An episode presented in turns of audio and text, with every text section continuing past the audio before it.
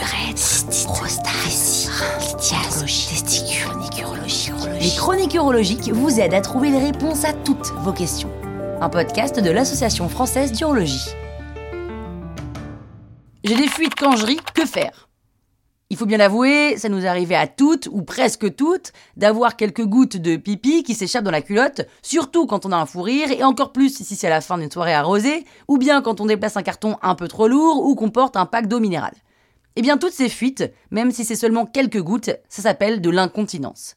C'est un mot qu'on n'aime pas utiliser, mais n'importe quelle émission d'urine qui est involontaire, techniquement, c'est une fuite et c'est donc de l'incontinence. Quand ça arrive au moment d'une activité physique comme rire ou porter une charge lourde, on parle d'incontinence à l'effort. Et c'est plus répandu qu'on ne croit. Même si ça survient surtout après la quarantaine, puis après la ménopause, ça arrive quand même à une femme sur quatre entre 30 et 60 ans et une femme sur deux aux âges plus avancés. Alors avoir des fuites de temps en temps quand on rit, tant que ça nous gêne pas dans la vie de tous les jours, c'est pas très grave. Mais les fuites peuvent être plus ou moins abondantes, plus ou moins fréquentes, avec des répercussions qui varient selon les femmes. Quelle que soit la situation, chaque cas est particulier. C'est pour ça qu'il est important de consulter quand le problème devient gênant. Un urologue pourra déterminer la cause du problème et comment le traiter selon votre situation. Et la question qu'on se pose, c'est à quoi sont dues les fuites? Bien, tout ce qui conduit à affaiblir le périnée peut entraîner des fuites. Le périnée, vous savez, c'est cet ensemble de muscles qui va du pubis au coccyx.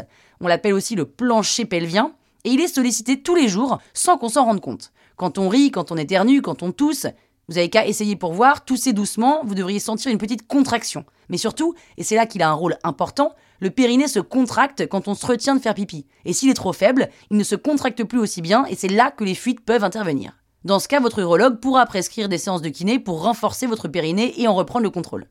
Il y a beaucoup de situations qui expliquent pourquoi votre périnée a pu s'affaiblir. Il peut avoir été fragilisé par des grossesses multiples, par le passage de très gros bébés ou par certaines manœuvres pendant les accouchements. L'âge et certaines carences hormonales peuvent aussi expliquer sa faiblesse. Et puis il y a toutes les pressions aussi qu'il subit de manière quotidienne. Si vous fumez et que vous toussez beaucoup par exemple, vous sollicitez votre périnée beaucoup plus que la normale et ça, ça peut l'affaiblir. Si vous portez régulièrement des charges lourdes ou si vous souffrez de constipation chronique, vous allez aussi exercer une pression continue sur le périnée. En fait, tout ce qui crée une pression chronique à l'intérieur de l'abdomen peut favoriser un manque de tonicité du périnée et donc des fuites urinaires à l'effort. C'est pas la seule raison, mais ça explique en partie pourquoi l'obésité est un facteur du risque important des fuites.